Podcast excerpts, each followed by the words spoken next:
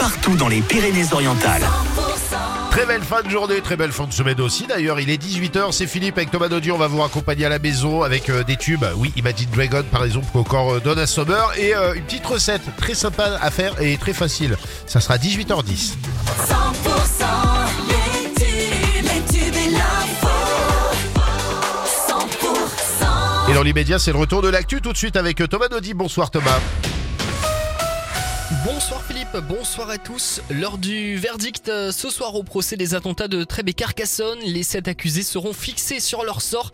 Les attentats de l'Aude qui ont fait quatre morts en 2018. L'auteur de cette folie meurtrière, Radouane Lakdim, lui, avait été abattu lors de l'assaut des forces de l'ordre. Le parquet national antiterroriste a requis des peines allant d'un à 11 ans de réclusion criminelle. Aucun des accusés n'est jugé pour complicité, l'enquête ayant montré que l'assaillant, Radouane Lakdim, avait agi seul. Le canal du Midi n'ouvrira que le 27 mars à la navigation, en cause la sécheresse récurrente de ces dernières années. La présidente de l'Occitanie, Carole Delga, elle se rendra au Salon de l'Agriculture à Paris mardi et mercredi. Elle ira à la rencontre des producteurs de la région. Mardi, elle rencontrera notamment les vignerons indépendants et inaugurera le stand du département de l'Hérault. Elle représentera demain soir les Pyrénées-Orientales lors des auditions à l'aveugle sur le plateau de The Voice. Karine, une quarantaine d'années, fait les marchés à Argelès.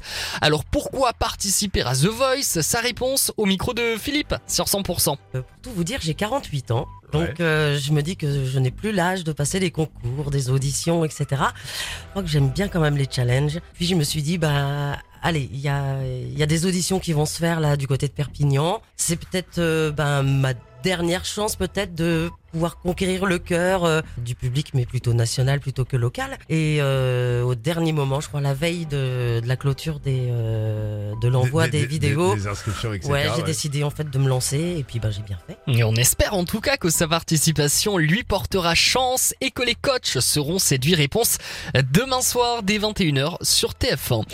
Du sport et le deuxième ligne de Perpignan, Pozzolo Tuilagi va connaître euh, sa première titularisation avec le 15 de France ce week-end. C'est donc du rugby dans le tournoi des Nations.